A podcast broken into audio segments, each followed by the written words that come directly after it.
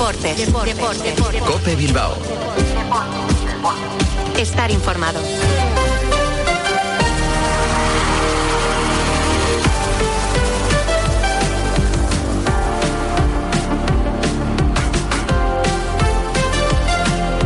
Arracha León, 3 y 25 de la tarde. Hoy es eh, viernes 3 de noviembre de 2023 y un día más eh, les damos la bienvenida a esta cita con la actualidad del deporte vizcaíno en esta sintonía de Cope Bilbao. Les habla y saluda, como siempre, en nombre de técnicos y redactores, José Ángel Peña Zalvidea. En Lezama, la noticia positiva la ha protagonizado hoy Nico Williams, recuperado de las molestias que le impidieron jugar en Copa ante el Rubí. Puertas y persianas Suachu. En Recalde les ofrece la actualidad del Athletic.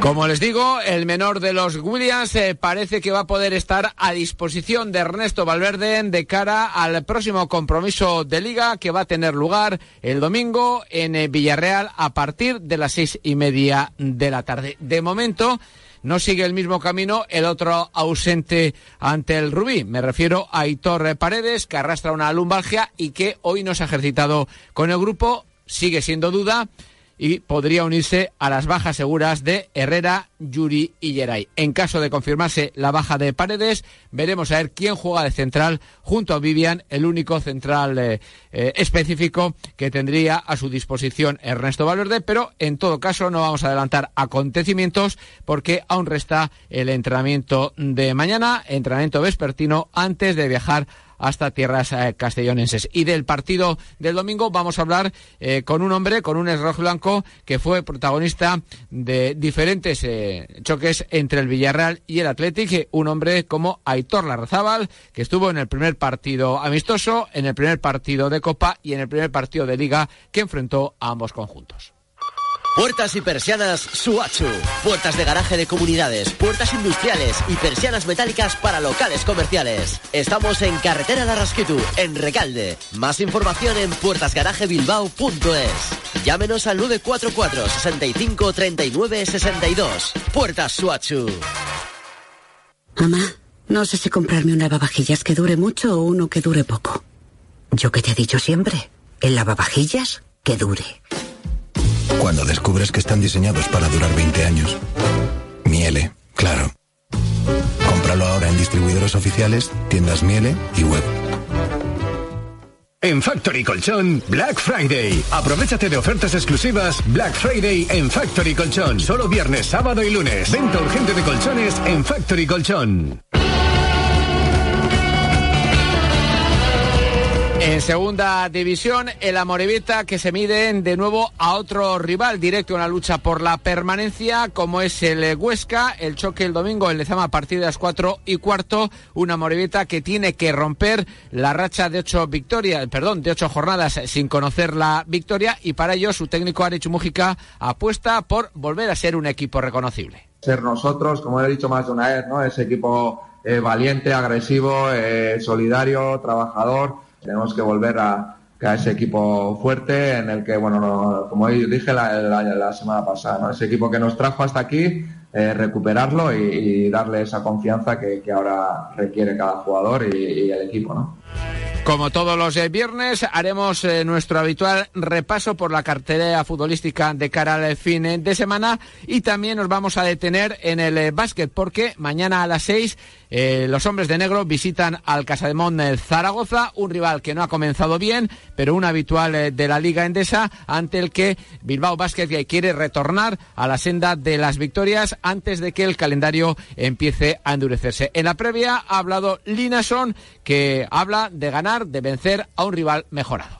Ya yo creo que se ha cogido un ritmo muy bueno, entonces son igual como antes, muy fuertes en casa y es muy importante intentar a, a coger su ritmo y intentar a, parar sus su contraataques para llegar a un punto cuando podemos ganar en, el final. Ahora viene una etapa bastante difícil en la CB y vienen dos, dos pérdidas seguidas, entonces intentamos romperlo más temprano que podemos.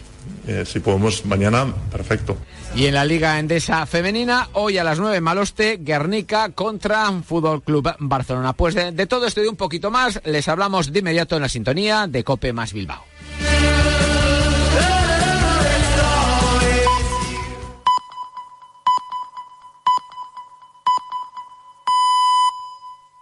Y media, dos y media en Canarias. Pilar García Muñiz. Mediodía Cope. Estar informado.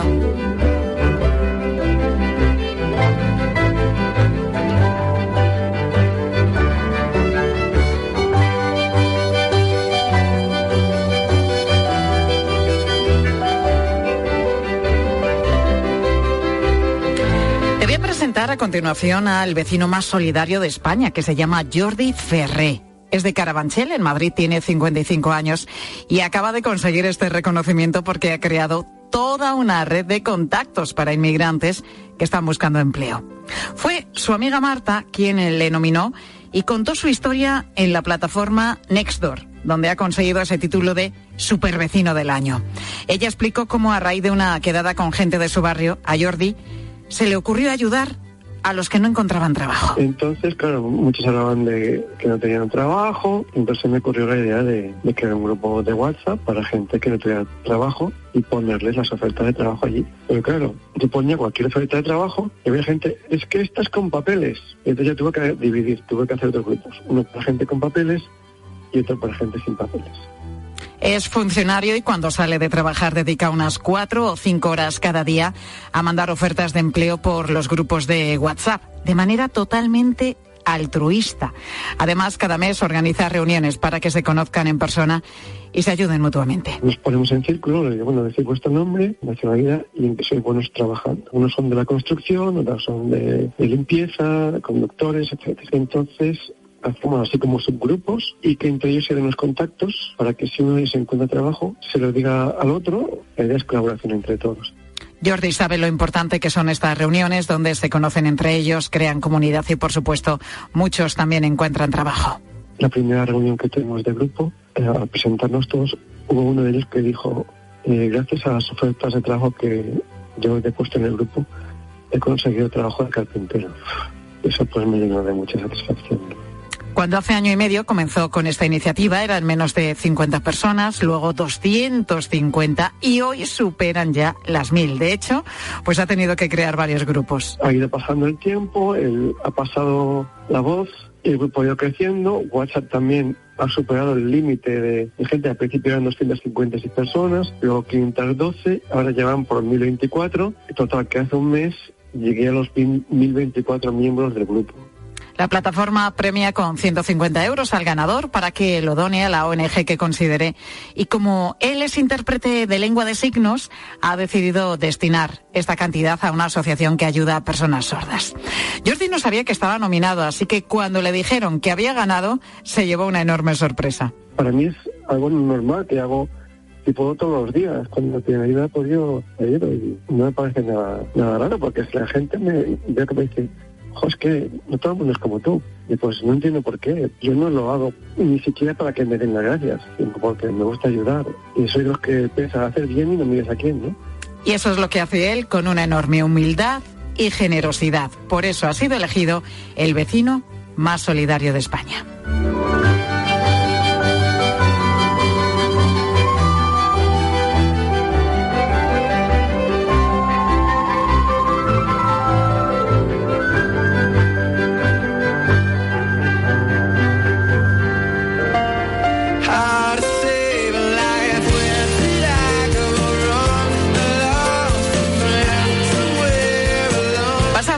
Minutos de las 12 del mediodía de ayer cuando una llamada al 112 pedía de forma urgente una ambulancia para el Instituto de Alameda de Granada, un municipio de unos 5.000 habitantes. Un chaval de 17 años había sido brutalmente agredido hasta el punto de que los sanitarios, cuando vieron que estaba inconsciente, solicitaron rápidamente un helicóptero para trasladarlo hasta el Hospital de Neurotraumatología de Granada.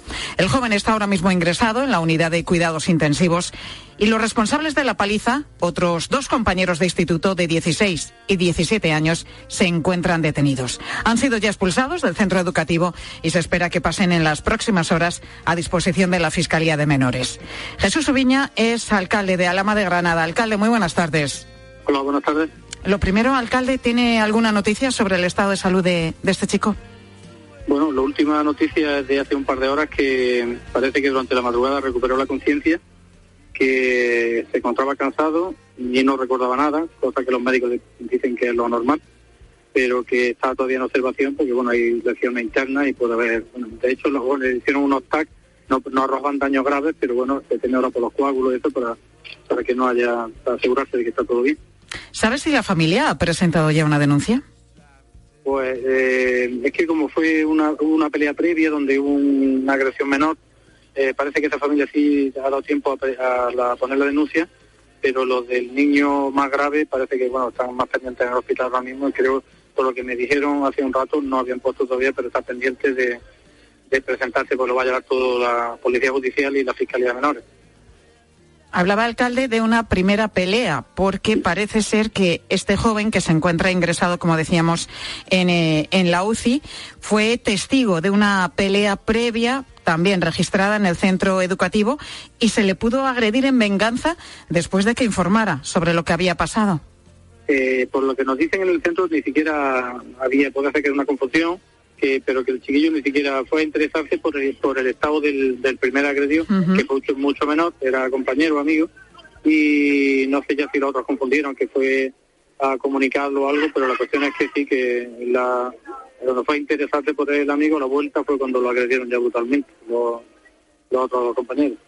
¿Los agresores son del pueblo? ¿Son de Alama? ¿Son conocidos allí por, no sé, si por, eh, por otras circunstancias o por otras peleas anteriores o nunca había pasado nada igual? Son menores, eh, son gente un poco conflictiva, pero nunca se esperaba este nivel de gravedad. Han, tenido algunos altercados en la pista deportiva o, en fin, son niños que, bueno, que en vez de ser más tranquilos son un poco más problemáticos, pero que no se esperaba nunca ese nivel de agresividad. ¿Cómo está el pueblo? Porque, bueno, la noticia ha sido sin duda impactante para todos. Pues ahora mismo estamos en la puerta del instituto, una concentración que han provocado los mismos padres de los alumnos.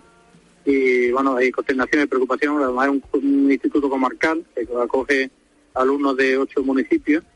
Y no es la preocupación no solo en el pueblo, es en toda la comarca. De hecho, la gente que hay aquí ahora concentrado en la puerta del instituto es de toda la comarca, no es solo aquí del pueblo. Bueno, lo importante es que ahora mismo eh, este chico que, como decíamos, este joven de 17 años que ha sido brutalmente agredido por unos compañeros, está ingresado en la unidad de cuidados intensivos del Hospital de Granada, se recupere cuanto, cuanto antes. Y bueno, que, que esta situación, que una agresión de estas características, desde luego, nunca más se vuelva a repetir. Jesús Ubiña, alcalde de Alama de Granada, gracias por atendernos en mediodía. Gracias a vosotros por vuestro interés.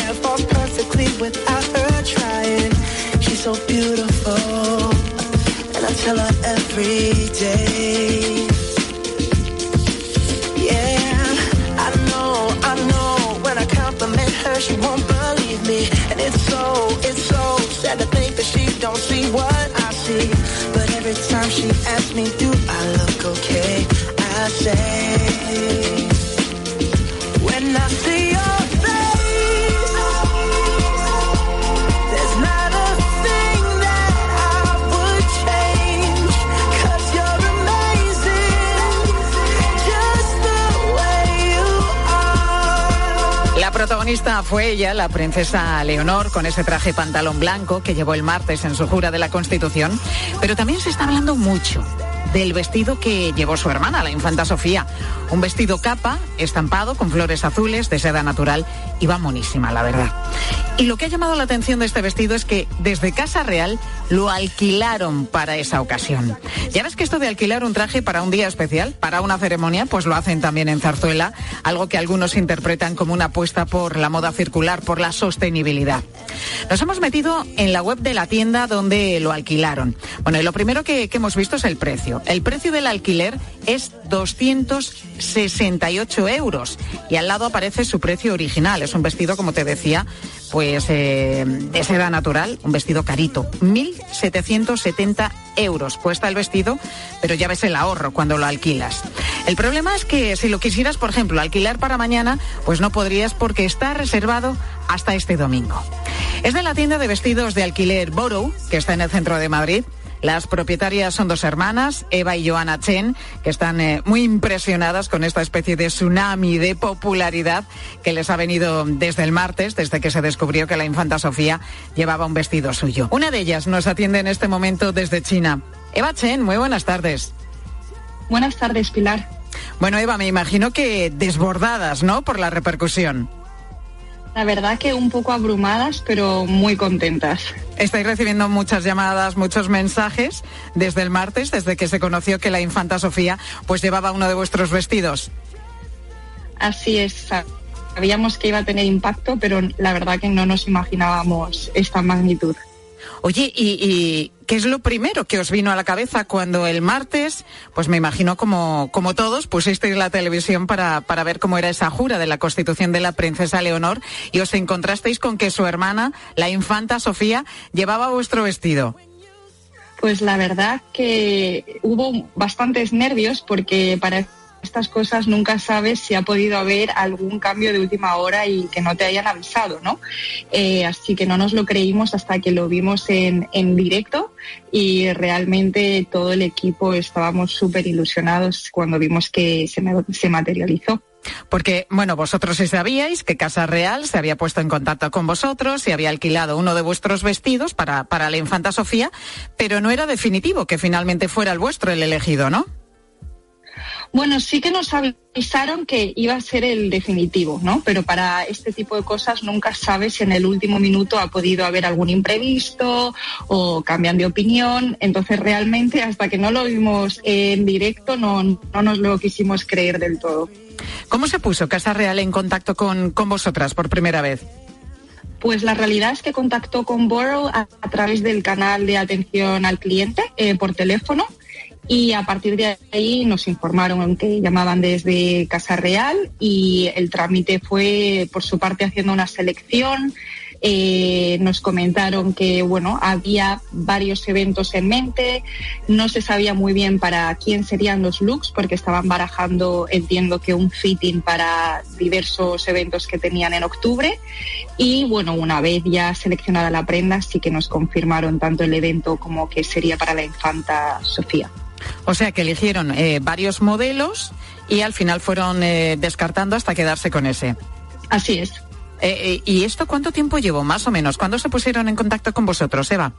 La verdad que fue muy rápido. En menos de, hace menos de un mes se pusieron en contacto con nosotros y bueno, para ese mismo día o al día siguiente, si no recuerdo mal, ya tenían la selección eh, y al, día siguiente ya nos, confirmaron. Así que fue un proceso, la verdad que bastante rápido. Y desde Casa Real eligieron ellos los modelos, no sé si las estilistas o los estilistas que trabajan con ellos, o vosotros también pudisteis eh, asesorarles de alguna manera. La verdad que desde Casa Real eh, los estilistas hicieron ellos la selección. Nosotros les pudimos dar feedback sobre qué tal talla cada prenda. Al final, trabajando con más de 60 diseñadores ¿no? en tema de tallaje, pues nosotros teníamos eh, más experiencias sobre si alguna prenda talla pequeño o grande, pero realmente fue la elección de ellos y nosotros les apoyamos en todo lo que pudimos. ¿Y te pareció acertada, Eva, esa elección, ese modelo para la infanta Sofía ese día? La verdad que personalmente a mí esa lección me, me encanta. Erdem me parece una marca muy sofisticada, muy elegante, quizá es menos conocida en España, pero mi hermana y yo la seleccionamos desde los inicios de Boro con mucho cariño y creemos que es una pieza preciosa y bueno, cuando lo vimos puesta, la verdad que mm, las dos estábamos de acuerdo en que fue una decisión muy acertada.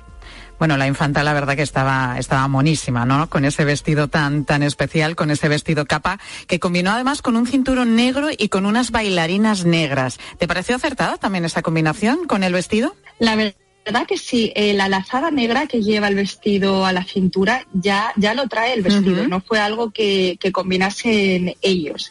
Entonces, añadirle unas bailarinas que sean cómodas, elegantes, pero sencillas a la vez al look que ya de por sí entre capa, lazada, ¿no? Un, estampado, pues ya tiene bastante detalle, me pareció muy acertado, la verdad. Oye, Eva, ¿cómo funciona el alquiler de vestidos? Bueno, en este caso ha sido Casa Real, pero si yo me quiero eh, em, pues poner en contacto con vosotros, alquilar un vestido para, para una ocasión, para una ceremonia, para un momento especial, me meto en vuestra web y elijo el modelo. ¿Cómo funciona el alquiler? Exacto. Eh, tenemos una plataforma online que está siempre disponible haciendo entregas a toda España peninsular, Baleares y Portugal.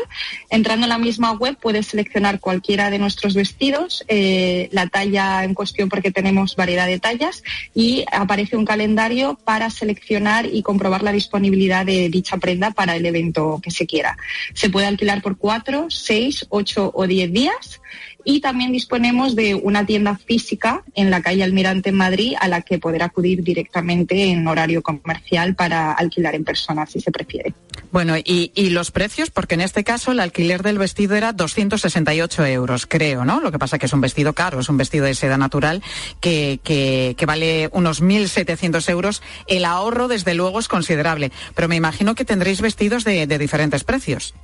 Así es. De hecho, tenemos mucha variedad precisamente para poder encajar en diferentes presupuestos, bolsillos y ocasiones, ¿no? No todos los eventos eh, tienen el mismo presupuesto y tenemos una variedad de alquileres desde los 50 euros hasta casi los 300, como es en este caso. Eva, ¿y se alquilan muchos vestidos para ceremonias? ¿Y, ¿Y, quién los alquila? No sé si además por ahorrarse dinero, por sostenibilidad, por no acumular más prendas en casa. Pues la verdad es que las razones son múltiples. Todas las que has mencionado son algunas de las razones por las que nuestras clientas alquilan. Tenemos clientas desde los 18 años que alquilan una prenda para su 18 cumpleaños, una puesta de largo, una graduación, pasando por, bueno, gente entre los 30, 40, que quizá el evento más común es bodas, comuniones, bautizos. Incluso tenemos algunas clientas que alquilan para como madrinas. Así que no nos podemos quejar, tenemos una clientela muy variada y un rango muy amplio de edades. Y cuando tú alquilas un vestido, ¿hay algún tipo de seguro por si se te mancha o, te lo quema alguien con, con un cigarro, oye, que también puede pasar. Claro, en el alquiler de cuatro días, eh, ya de por sí y en todos los alquileres, la tintorería y eh, un seguro de daños menores, lo cual quiere decir cualquier eh, daño que se pueda subsanar, una mancha, una cremallera rota, un botón descosido. Pero además tienen la opción las clientas de contratar un seguro premium, en este caso costaría 10 euros para cualquier prenda, y dicho seguro ya nos cubre daños eh, más severos que conllevarían, sino una penalización, como puede ser, como bien has dicho, un un, desgarro, una quemadura, un roto y este tipo de accidentes que puedan pasar. Bueno, lo que es evidente, lo que está claro, Eva, es que cuando Casa Real devuelva este vestido, el que lució el pasado martes la infanta Sofía, me imagino que sabréis que se va a agotar enseguida, que va a volver a estar alquilado, pues vamos, prácticamente todos los meses que, vienen, ¿no? Pues ojalá sí sea, eh, nos haría muchísima ilusión. Pues Eva Chen, muchísimas gracias por atendernos en eh, Mediodía Cope, además a muchos kilómetros de distancia de España, desde China. Eva, gracias. Muchísimas gracias por vuestro tiempo.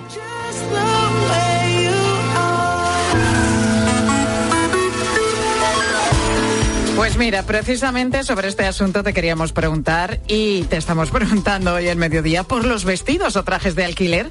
Si has alquilado alguna vez eh, alguno, ¿para qué ocasión y por qué te decidiste por, por esta fórmula? ¿Cómo resultó la experiencia? ¿Repetirías? Bueno, y por extensión preguntamos también cuál es ese traje especial que te pusiste para una ocasión también especial. ¿Cómo era? ¿Lo conservas todavía?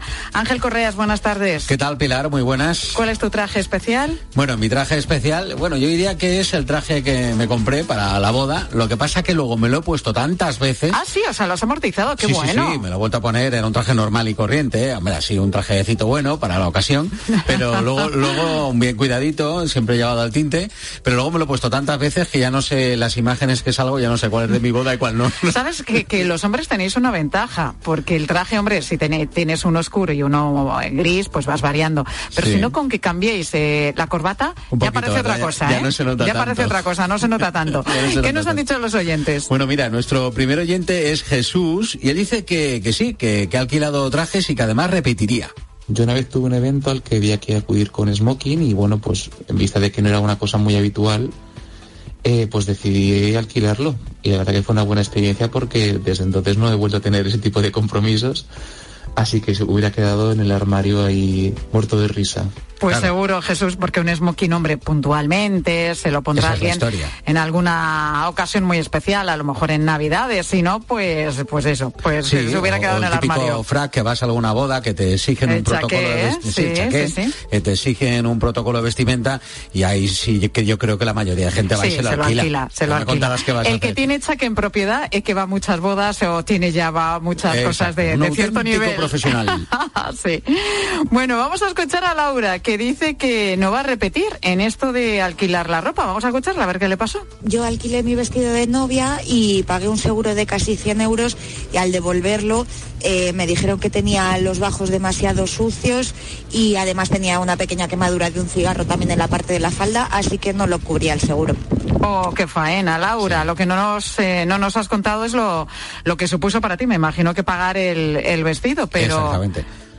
Es que no hay, no hay- no hay trajes de no hay trajes de novia que no acaben completamente sucios después después de la, la fiesta Bueno, que, claro. que se suele. Sí, imagínate. el vestido suele ser blanco, imagínate, largo, pues vas barriendo todo el suelo. Bueno, o sea, el bajo sucio siempre queda. Esto es impepinable. en un vestido inmaculado. blanco y largo de novia. Imagínate, Esto es así. Imagínate. Eulalia, ¿qué nos dice? Bueno, pues ella dice que no, no, no es una innovadora de la moda, pero recuerda perfectamente cuál fue el traje más especial de su vida. Pues no, nunca he alquilado ningún traje, ninguno. No soy una mujer que sea muy revolucionaria con la moda. Y el traje muy especial fue el día de mi boda. Lo diseñé yo y en una casa de modas de, de un pueblo de Barcelona me lo confeccionaron y era precioso. Ay, qué bueno, Eulalia, seguro que sí, lo diseñó ella, qué bonito. Fíjate. A mí esto de hacer figurines y vestiditos me gustaba mucho también. Sí, bueno, Sí, sí, me si yo- planteé, de si hecho, diseñar, estudiar tío. Bellas Artes. Y mi- bueno, mi padre le hubiera encantado que estudiase Bellas Artes. Sí, sí, diseñaba mis modelitos y tal y ¿Has cual. Y me encantaría saber coser, fíjate. Pues mira, nunca es tarde. Tengo para ahí una, una máquina de coser y siempre digo, algún día, algún día. ¿A que sí, cinta? Bueno, cinta nuestro técnico que es una máquina. Eh, eh, ¿Coser, coser, de coser, cinta? máquina de coser. Eh, bueno, ella es una máquina en su trabajo, pero es que además hace ganchillo y hace unas cosas que son, vamos, una, una auténtica maravilla. Bueno, que, oye, estamos hablando de esto de los trajes de alquiler. Hemos entrevistado además a Eva Chang, que nos hablaba de ese traje en alquiler que llevaba ni más ni menos que, que la infanta Sofía. Y mira, una de nuestros oyentes, Violeta, ha dicho que ha sido escuchar esto y que se lo está planteando ella también. Pues nunca se me ha planteado la oportunidad de alquilar un vestido, pero sí que es verdad que me lo estoy planteando por una boda que tengo en mayo, porque al final eso de gastar dinero para un vestido que solo voy a usar un día no me parece conveniente. Además que me parece una forma de intentar reducir un poco lo que viene a ser el fast fashion. Pues sí. Oye, es que hay un cambio de mentalidad. Sí, sí. Hay un sí, cambio de mentalidad. sí. Yo creo Muchos que chavales están ahora con la ropa de segunda mano, la moda sostenible. Y que a los que venimos de los años 70, 80 nos cuesta más eso de, yo creo, ¿eh? de alquilar ropa y tal. Hemos sido siempre más de comprar directamente, pero que la gente que está en unas Yo generaciones alquilé más jóvenes, en una, en una boda. Claro. Y la experiencia me resultó bastante buena. pues eh, fíjate. O sea, tienes eh, un abanico enorme donde elegir. Además, me acuerdo que en el precio estaba incluido también los pendientes, si querías. No fue mi caso, yo llevé unos pendientes que tenía. Y también el bolso. Y luego, si quieres, aparte la Pamela. Yo no llevé Pamela porque ya me Sí. parecía un exceso. ¿No? Pero, pero bueno, que también las chavalas eh, jóvenes ahora van a muchas bodas con, con un tocado, con una Pamela. Sí, Y eso también lo puedes alquilar. Porque sí es verdad que luego no nos gusta repetir. Te no invitan a una boda. Te invitan a una boda, luego te invitan a otra, a lo mejor eh, al poco tiempo y dices, eh, si va la misma gente, ¿qué haces? ¿Vas con el mismo vestido? A las mujeres especialmente, eso no nos gusta. Lo que tú dices, que los hombres con una corbata, pues lo apañamos rápido. Bueno, Anika es un poco como tú, dice que le parece práctico lo de poder alquilar ropa y también los accesorios. Solo una vez alquilé un sombrero para una boda y pues la verdad es que hace muchísimo tiempo y me vino muy bien para no tener que comprármelo. Pero en realidad no uso este eh, alquiler de vestido. Bueno, pero mira, por lo menos en el sombrero sí que tuvo esa oportunidad, le, le sacó provecho. Y Manuel, que es otro de nuestros oyentes que dice que no ha alquilado nunca nada, pero sí recuerda un traje que guarda con mucho, mucho cariño. Que me compré para el primer pregón de Navidad del Colegio de los Salesianos de Utrera, donde estaba interno. Y hacían una fiesta antes de ir a casa en Navidad. Me compré un traje gris marengu, que todavía lo tengo, pero que no me vale. Y muy bonito y va elegantísimo. Hombre, seguro que sí, Esa pero me es hace otra. gracia ese entrecomillado que ha hecho, pero no me vale. ¿eh? Esa es otra. que aquellos trajes que puedes guardar, eh, pues efectivamente, con el paso de los años. Bueno, pues es bueno, en- es bueno, es bueno lo de si compro una prenda sacar otra del armario para no ir acumulando demasiado, pero también es es verdad que cuando tienes un traje especial, pues es bonito también poder conservarlo. Así que hay que cuidar esas cosas que tienen un pues un significado eh, especial para cualquiera de nosotros. Gracias Correas. Vamos con Pilar ahora. Cisneros, compañera, ¿qué nos vais a contar? Hola Pilar, pues mira, en el Instituto La Ribera de Barcelona, allí nos vamos, porque los alumnos llevan desde comienzo de curso sin poder meter los móviles en el colegio, o sea, los móviles fuera. ¿Cómo lo han notado en los recreos y en sus relaciones? Pues ellos mismos nos lo cuentan enseguida. Madre mía, estar sin móvil, ¿eh? Sí. Los chavales es que tienen que pasar fuera. ansiedad y todo. Bueno, vamos a escuchar cómo es la experiencia enseguida en la tarde de COPE con Pilar Cisneros y Fernando de Aro.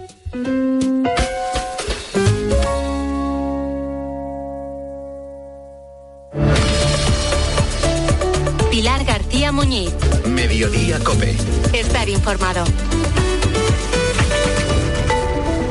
Hoy tampoco podrás dormir. Que el otro día, en el momento en el que Vinicius salió a recoger un premio en la gala del Balón de Oro, todo el fondo del escenario, la foto, salía señalando al tipo que en Valencia le estaba eh, insultando desde la grada. Evidentemente, Vinicius está exento de responsabilidad porque él no fue el que fijó esa imagen. Ancelotti se equivocó y rectificó, que también hay que decir eso, que luego rectificó y dijo que no era todo Mestalla. Voy a dejar clara la postura de la cadena COPE y de El Partidazo. Un insulto racista es inadmisible, ocurra lo que ocurra en el terreno de juego. El partidazo de Cope. De lunes a viernes, de once y media de la noche a una y media de la madrugada con Juanma Castaño. Hoy tampoco podrás dormir. 500 castillos, 9 rutas del vino, 40 posadas reales, 8 bienes patrimonio de la humanidad. que se parezca a ti. Turismo Junta de Castilla y León. Hay gestos sencillos que pueden cambiar vidas. Incluir a Save the Children en tu testamento es uno de ellos. Este gesto solidario se transformará en educación, medicinas y ayuda humanitaria para la infancia que más lo necesita. Infórmate sin compromiso en savethechildren.es o llamando al 937 37 15. Testamento solidario Save the Children. Las vidas que te quedan por vivir. Oye, José, ¿sabes que me ha puesto una alarma? Pero tú no tenías un perro. Sí, pero llamé a Securitas Direct y me dijeron que la alarma es compatible con mascotas. Así que mientras la alarma está activa, él puede moverse libremente por la casa. Protege tu hogar frente a robos y ocupaciones con la alarma de Securitas Direct. Llama ahora al 900-666-777. Recuerda, 900-666-777. Elige tu Cope Bilbao. 97.8 y Cope Más 95.1 FM. En Factory Colchón, Black Friday. Aprovechate de ofertas exclusivas Black Friday en Factory Colchón. Solo viernes, sábado y lunes. Venta urgente de colchones en Factory Colchón. La obesidad perjudica tu salud. En Clínica Sarabia, unidad de obesidad y sobrepeso, método Pronocal, una dieta segura, eficaz, bajo control médico. Hemos hecho felices a muchos pacientes porque recuperan salud y ganan autoestima. Clínica Sarabia, en Bilbao Ercilla 42 y consultas en Mondragón y Vitoria. Consulta gratuita en el 944 151 363. Clínica Sarabia, más allá de la belleza, rigor médico y experiencia. Vive el concierto de despedida de Lorenzo Santamaría, un referente en el pop melódico y romántico con números uno como Para que no me olvides, Si tú fueras mi mujer, Bailemos o Solo por ese amor. Para que no me olvides. Lorenzo Santamaría, tras una carrera meteórica en España y Latinoamérica, se retira de los escenarios. Fueras mi mujer. Lorenzo Santamaría, 9 de noviembre, Teatro Campos Elíseos. Entradas en web y taquilla teatro. NASA ha publicado su primer informe sobre la existencia de ovnis, objetos volantes no identificados. Algo de importancia debe tener, Gaona. Lo que han dicho al final es algo así como no tenemos idea de lo que son los ovnis, UFOs o fanis o como quieras llamar. En COPE de 10 de la mañana a 2 de la tarde, los sábados y domingos, el mejor entretenimiento lo encuentras en fin de semana con Cristina López Slichting.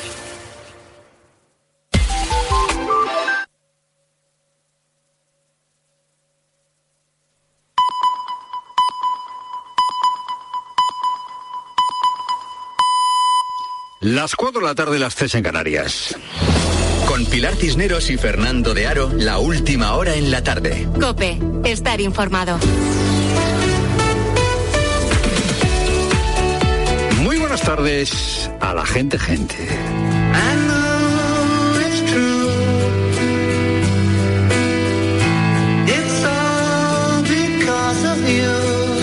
Now and Then, la nueva canción de los Beatles, terminada con inteligencia artificial, ha generado polémica. ¿Es o no es una canción de los Beatles? Ya sabes que el material originario es una pieza de finales de los años 70 en la que Lennon toca el piano y canta. Se han hecho arreglos para limpiar el sonido. ¿Es o no es una canción de los Beatles? En la polémica se ha hablado un poco de la letra. Bueno, tradicionalmente eh, se habla poco de la letra de eh, las canciones de los Beatles, se le da poca importancia, igual es que los Beatles también le daban poca importancia a sus letras. Esas letras, esas letras de los Beatles tienen en muchos casos origen en sus experiencias personales. La letra de Now and Then, de vez en cuando, es lo que significa en español Now and Then, cuenta, entre otras cosas, como un enamorado se da cuenta de que de vez en cuando necesita empezar, recomenzar en su relación. Va a resultar eh, que lo revolucionario de los Beatles no solo fue el pelo largo o una música nueva, sino este de vez en cuando. De vez en cuando hay que volver a empezar en la relación con la persona a la que se ama partidarios de Isabel y de Don Carlos se enfrentan en una larga y sangrienta guerra de siete años, la primera guerra carlista. Como estudiábamos en el colegio, las guerras carlistas sacudieron nuestro siglo XIX. Las guerras carlistas fueron guerras dinásticas y guerras ideológicas. Los carlistas eran tradicionalistas y los liberales, pues en principio, progresistas. Los carlistas defendían como sucesor al trono al infante Carlos María de Borbón, hermano de Fernando VII, contra Isabel II. Cuando comenzó la sublevación carlista vino a la memoria de todos los dos sitios que tuvimos que soportar durante la guerra anterior, en 1835 y 1836. Y los liberales, la mayoría de la población, formamos milicias armadas. Los carlistas que fueron derrotados se beneficiaron de varias amnistías, o sea que esto de las amnistías o de la amnistía no es nuevo. Esas amnistías a los carlistas tenían una condición, que quien quería o quien eh, decidía beneficiarse de la amnistía tenía que jurar fidelidad a la reina y a la constitución. O sea que tenía que declararse derrotado, porque claro, hasta ese momento había defendido al trono, el derecho al trono de Carlos María de Borbón. Y claro, jurar fidelidad a la constitución significaba renunciar, renunciar a su ideario tradicionalista. Pues nada de eso va a suceder ahora.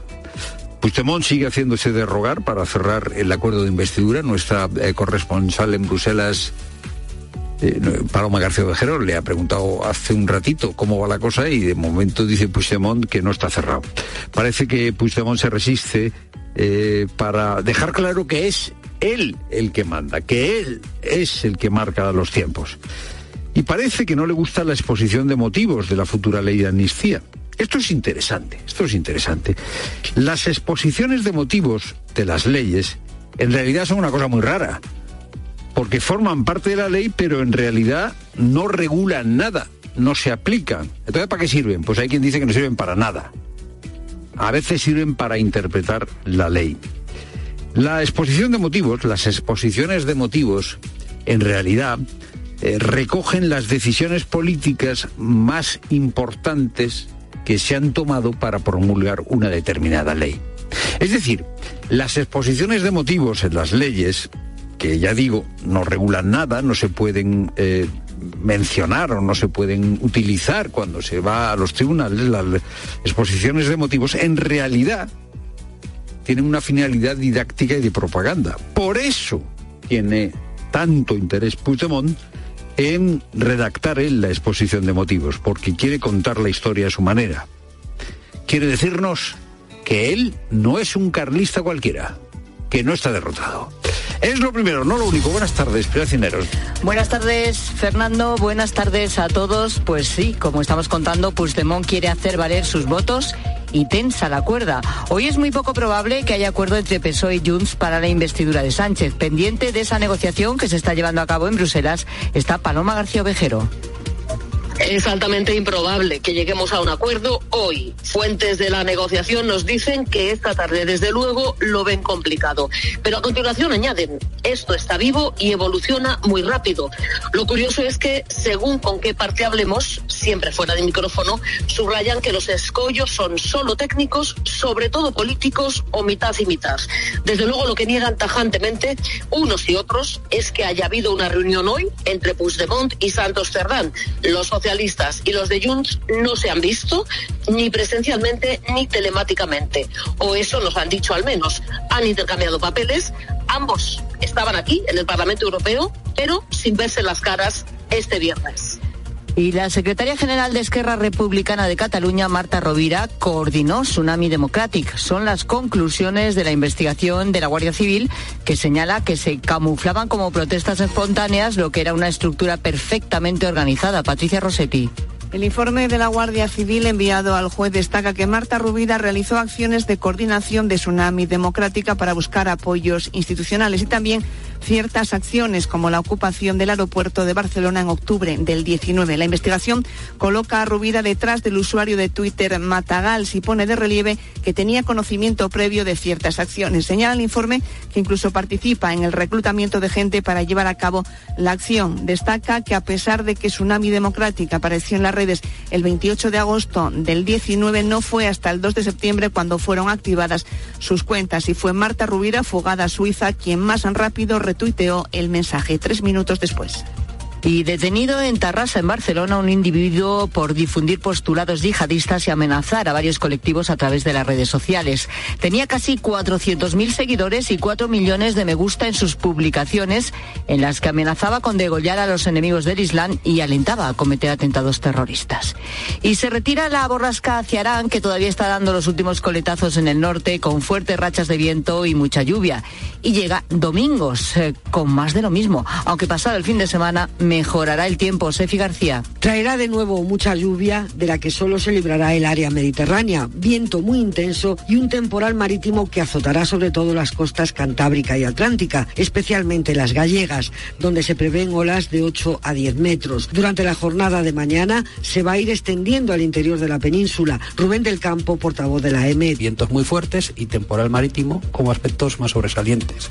Así, habrá rachas muy fuertes de viento en el norte, centro y este de la península, especialmente en zonas costeras y de montaña, donde se podrían superar los 100 kilómetros por hora. La AEMET prevé que domingo se vaya retirando hacia el mar del norte pasado mañana, pero poco a poco, y que el lunes tengamos ya un tiempo más estable, aunque dejará una acusada bajada de temperaturas. Y tras la resaca de más de 40 partidos de Copa del Rey, vuelve la liga este fin de semana Manu Pérez. Retorna a la competición liguera con el Barça alejado del liderato tras su derrota en el clásico del pasado sábado, pero Xavi Hernández se ha mostrado confiado y contento con la vuelta de Pedri a la convocatoria no, no sale. No, no se ha dilatado. Eran los plazos que creíamos convenientes y ahora tiene muy buenas sensaciones. Por lo tanto, entra en la lista. Está disponible y está al 100%. Y yo lo veo preparado. Ojalá tenga continuidad porque es un futbolista, para mí, capital. para mí, capital. El Atlético de Madrid abrirá la jornada 11 a las 9 de la noche en el Estadio Gran Canaria frente a Las Palmas en busca de ponerse colíder al Real Madrid y Girona. Y por su parte, el Granada ha emitido un comunicado en el que anuncia que presentará alegaciones a la denuncia de la Rosa, ya que argumentan que la alineación de un portero del equipo dependiente menor de 25 años es correcta y en marcha ya los primeros entrenamientos libres del Gran Premio de Brasil. ¿Cómo le va a los nuestros, Carlos Miquel? Pues le va bien, sobre todo a Fernando Alonso que está recuperando sensaciones con un coche que no es ni el coche de Qatar ni el coche de evolución que tan mal iba eh, en Austin. Es una mezcla, han buscado un concepto híbrido y está en la tercera posición. El más rápido es Russell, eso sí, con el neumático medio, con el blando más prestacional el segundo es Hulkenberg y tercero Alonso con el neumático duro, por delante de Magnussen y de un Verstappen que eh, lleva mucho tiempo sin marcar un crono. Más atrás están ahora mismo los dos Ferrari que llevan el motor muy bajo de revoluciones, Leclerc decimotercero, decimocuarto Sainz, quedan 20 minutos para el final en un circuito mítico interlago por los dos mundiales de Alonso y porque le tendremos en el campeonato hasta 2030. Muchísimas gracias Carlos, todo el deporte lo podrás seguir a partir de las ocho y media con nuestros compañeros de tiempo de juego. Es tiempo ya para la información de tu cope más cercana. Pilar Cisneros y Fernando de Aro. La tarde. Cope Euskadi. Saludos desde Cope Euskadi en este viernes 3 de noviembre. En San Sebastián el Paseo Nuevo está cerrado desde las 2 a vehículos debido al temporal de olas con una alerta roja de AEMET con olas que podrían alcanzar los 9 metros de altura. Además, hay activado un aviso amarillo por viento con ráfagas que pueden superar los 100 kilómetros por hora. La Diputación de Guipúzcoa ha decidido suspender por ello algunas actividades de Escola Quirola. Mañana sábado las actividades de montaña desde las 6 de la mañana a las 12 de la mañana y el sábado y domingo las que se desarrollan en el agua y en los arenales como remo, piragüismo, fútbol playa, voliplaya, triatlón, surf, pesca y vela. Te cuento además que Renfe ha aumentado un 46% el número de viajeros en los servicios de cercanías y media distancia de Euskadi en los nueve primeros nueve meses del año respecto al mismo periodo de 2022 y ha alcanzado los casi 17 millones de clientes.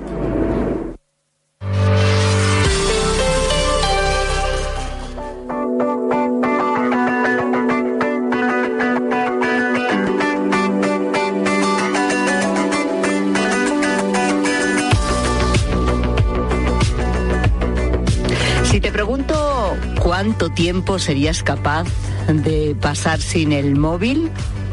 ¿Cuánto tiempo sería? ¿Serían solamente unas pocas horas? ¿Y tus hijos, por ejemplo? ¿Son de los que no se despegan del teléfono? ¿Van, por ejemplo, también al instituto con el móvil encima? Mira, te voy a dar un dato. El 86% de los alumnos españoles, el 86%, ¿eh? utilizan sus móviles al menos una hora en sus centros de estudio durante las clases de los cuales el 45% lo hace para consultar las redes sociales, no para consultar una duda ¿eh? de algo que esté explicando el profesor, no, no, las redes sociales. Bueno, te voy a dar otro dato, el 94% de los jóvenes de 15 años ya posee un smartphone propio, según indica un estudio realizado por la agencia de publicidad AdGlow, basado en estudios elaborados por el Instituto Nacional de Estadística y la UNESCO. Fue precisamente la UNESCO la que el año pasado concluyó que los teléfonos móviles deberían prohibirse en los colegios para reducir la distracción en las aulas y mejorar el aprendizaje. En Europa, en Francia y Finlandia ya aplican esta medida. En Reino Unido ya se ha puesto manos a la obra para establecer esta prohibición en todos los centros educativos. Aquí en España varía mucho. Por ejemplo, Castilla-La Mancha fue la primera comunidad que vetó el uso de móviles en las aulas, seguida de Galicia y Madrid, pero no hay una legislación específica desde el Ministerio de Educación. Pues bien, en el Instituto La Ribera, en Moncada y Reixac, en Barcelona, se propusieron ellos mismos que este porcentaje, desde luego, tenía que bajar inmediatamente. Fueron los padres los padres de los alumnos, sí, los que propusieron la idea. Fue en las colonias del mes de marzo cuando pensaron que sería un momento estupendo para que los niños no llevasen sus teléfonos móviles. Aunque al principio a los chicos no les hizo gracia prescindir, en aquel momento eran tres días, de sus smartphones, la experiencia resultó muy bien. Y tras un proceso de debate en el claustro, con el AMPA, el Consejo Escolar y con la Inspección Educativa, ha sido finalmente en este mes de septiembre, al comienzo de curso, cuando este centro decidió poner en marcha la medida y declarar el centro libre de móviles. Así que casi 350 alumnos y 42 profesores, entre ellos Pep Porca, el director del centro, acuden cada día a impartir y recibir clases sin el móvil. Buenas tardes, Pep. Hola, buenas tardes. Eh, yo creo que has explicado muy bien todo el proceso que hemos llevado hasta ahora. Hasta ahora. ¿Cómo es esto de llegar al centro sin llevar el móvil encima? Eh, lo primero de todo, yo cierro, cierro los ojos un momento e intento recordar las situaciones que, que vivimos el curso pasado y otros, ¿eh? en cuanto a, a smartphones, en cuanto a dispositivos móviles. Hace pocos meses habían robos, había acoso, habían peleas, fotos eh, sin consentimiento, vídeos, denuncias y bla, bla, bla. Y más pasadas de frenada en cuanto a los móviles. ¿Qué pasa? Que nosotros, como centro educativo, como en todo el proceso que hemos llevado a cabo, eh, junto con inspección, junto con policía, junto con Mossos, junto con AMPA, junto con Consejo Escolar, hemos decidido proclamar este curso el centro